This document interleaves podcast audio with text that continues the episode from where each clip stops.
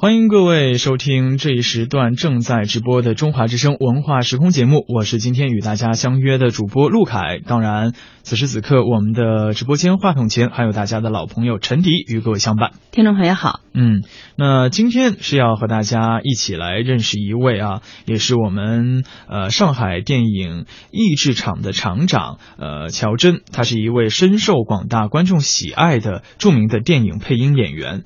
正当他的事业上大展宏图的时候后呢，可恶的、可恶的这个恶魔呢，竟然是缠住了他。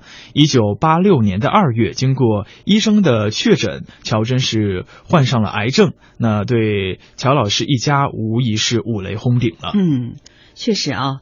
呃，这个戏外呢，在荧屏下面呢，呃，乔振老师也和很多普通的这个百姓一样啊，也难免会遇到生老病死这些敏感的话题，特别是遇到这种绝症啊，确实是对一个人的打击非常的大。那从一九八六年得病到现在呢，算来也是近三十年的时间了。这三十年，乔真老师几乎没有这个离开舞台，也没有离开他心爱的这个配音译制工作。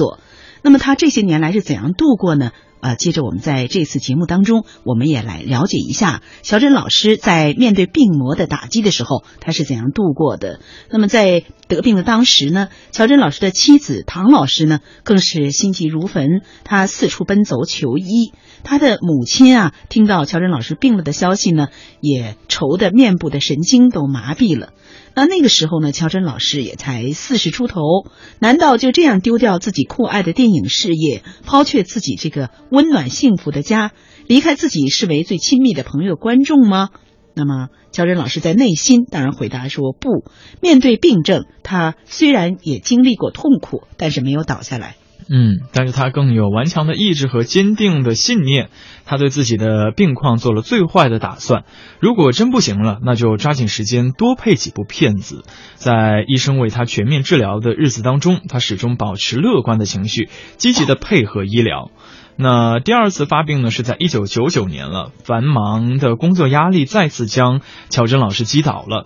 有了前一次患病的经历，他这一次更加是加强了对身心的调整，力求以最健康的心态配合治疗，达到最好的效果。那第三次是二零零一年，癌细胞已经多处的转移到了这个腰椎，呃，抽这骨髓、取骨样，嗯，化疗、放疗、服中药，头发是纷纷的脱落。但奇迹出现了，如今的乔振老师仍然是在他喜爱的朗诵舞台上奉献着，并感动着更多的人。嗯，那么从一九八六年呢，乔振老师第一次患病啊得癌以后呢，二十八年的时间过去了。那么，借用二零零二年他出现在第八届华表奖颁奖晚会上，为优秀的译制片《珍珠港》颁奖的啊情景啊情形来做了结。那么，他还依然乐观的活跃在舞台上，用他那富有磁性的声音，传递着文学经典中的真善美。在这里呢，我们也祝愿乔真老师永远健康长寿啊！也希望呢，他今后啊为观众带来更多的富有感染力的作品。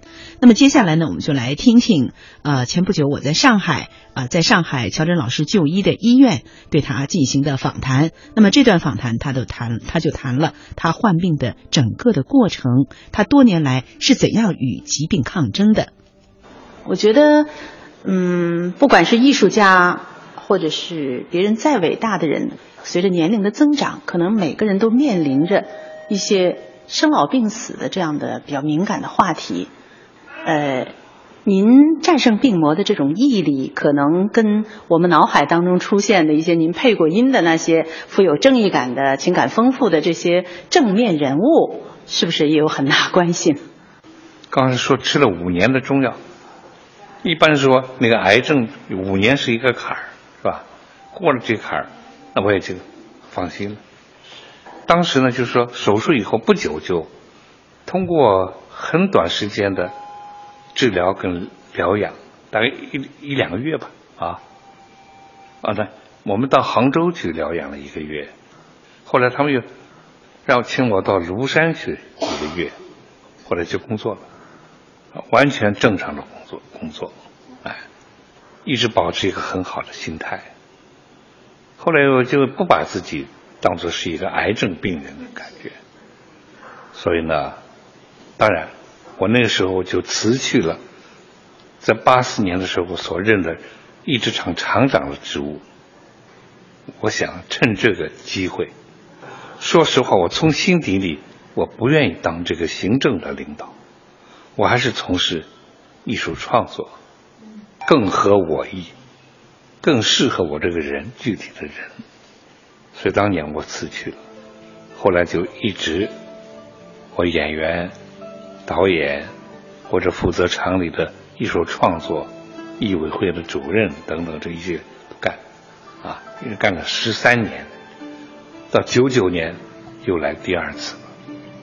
第二次我这那时候又当了厂长。九八年底又让我当厂长，到九九年初又来发生这个。那个时候呢，我也是正忙着，又是厂长，同时正在搞一个片子，我是导演，同时我还配当中的男主角。这个片子叫《追寻铁证》，英国的一个片子。这个事儿呢，也是我太太汤国妹，她是有心，她着急，她又去找那个我们过去的那个中山医院的那个医生朋友。您又有症状？又有症状，我自己还不怎么在意。我跟他说了一句很荒唐的话：“我们再观察观察。”就他心里。他着急，他马上就找那朋友去了。朋友一听这情况不好，他说不行，让他马上来检查。于是他就打电话，他说我我已经跟医生约好了，今天你必须来，必须来做 CT。我说不行啊，我是我是导演啊，我同时又是正在配这个片子，我一走这全场不就全停了吗？他说不管，他说你命要紧，你身体要紧。坚持一定要来，他说你，你不来，那个主任就在边上等着，他中饭都没吃，等着。后来我一听这样的，我就不得不那就去了。结果一查，一做 CT，果然又是第二次又来了，马上住院，马上动手术。那那个片子片子就交给别人来做了，我就重新安排，重新安排了。这个第二次以后。我知道。啊，第二次以后呢，还在放疗期间，我已经上舞台了，我已经去演那个唐宋名篇了，也是在大剧院，上海大剧院，那是这个剧组第一次来上海演出。我这演完以后，我觉得哎还可以嘛，我我觉得中气也没没什么影响了，所以我大意了，所以当初我就大意了。我感觉挺好啊，挺好啊，啊，所以到后来呢，也就没有坚持吃中药，没有坚持定期的来复查，所以一疏忽了，疏忽了两年之后，竟然骨转移了，转移到腰椎。这一次那是我症状非常很直接啊，就疼啊，就疼。两胯之疼啊，疼的就是黄豆大的汗珠往下淌，站也不是，坐也不是，躺也不是，走也不是，反正怎么着都不是。这个时候我也不许人说，我自己跑到医院来，我就跑到六院来，来做核磁共振。做完核磁共振，我还假作很正经的问医生：“我说怎么样？没事吧？”医生我一看。我很注意医生的脸色，他一脸严峻，就说：“看报告吧。”我一听听他这个语气，我就知道不妙。回到家里不久，我一个同事满头大汗，满脸涨得通红，对着我眼睛眼光闪烁，不敢正对我说说话。他就是那个这个六院的院长，让你。到六院去住院检查，到六院，到六院来住院检查，啊，那我这心里就明白了，问题严重。到了，其实到了那个医院，我就看见，在医生的办公室，我太太啊这些同事们都在，他就都在那掉眼泪。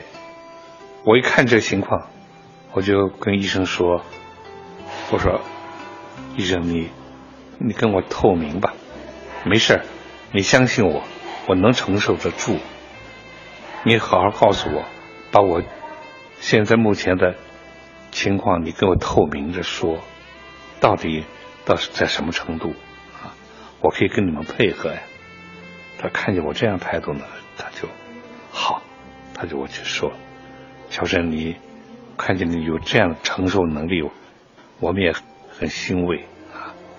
我就告诉你，你是多发性的骨转移，转移到腰椎了，你的一二四腰椎特别重，特别是第四腰椎，这癌细胞吞噬包围的很厉害。现在我们要做的，因为前面几个都做了，你的血液、你的骨髓我们都查过了。都查不出原因，我们还有一个着眼处，就是骨取样，就你骨转移的腰椎这一地方，我们要做一个骨穿刺，把它挑出几个骨头来化验。我说好，化验，化验，就找出这个究竟是什么细胞，是你原来这两前两次一样的癌细胞呢，还是又有新生的？细胞，如果是原来的，这我们感觉还是有把握的治疗。如果有新的细胞的话，如果说它是胚胎细胞的话，那就麻烦了。但是呢，反正你你有思想准备，跟医生好好配合，我们来给你治疗。好，当时我就行，我说我一定配合你们住进来。然后就安安心心的等待着骨穿刺的那个检查，所以当时做那个手术的，做那个穿骨穿刺的手术的时候，我也让自尽量让自己放松、松弛、安静、安下心来。我尽量说，最好让自己睡着啊，睡着就完全放松，这让医生不要任何心理负担，哎。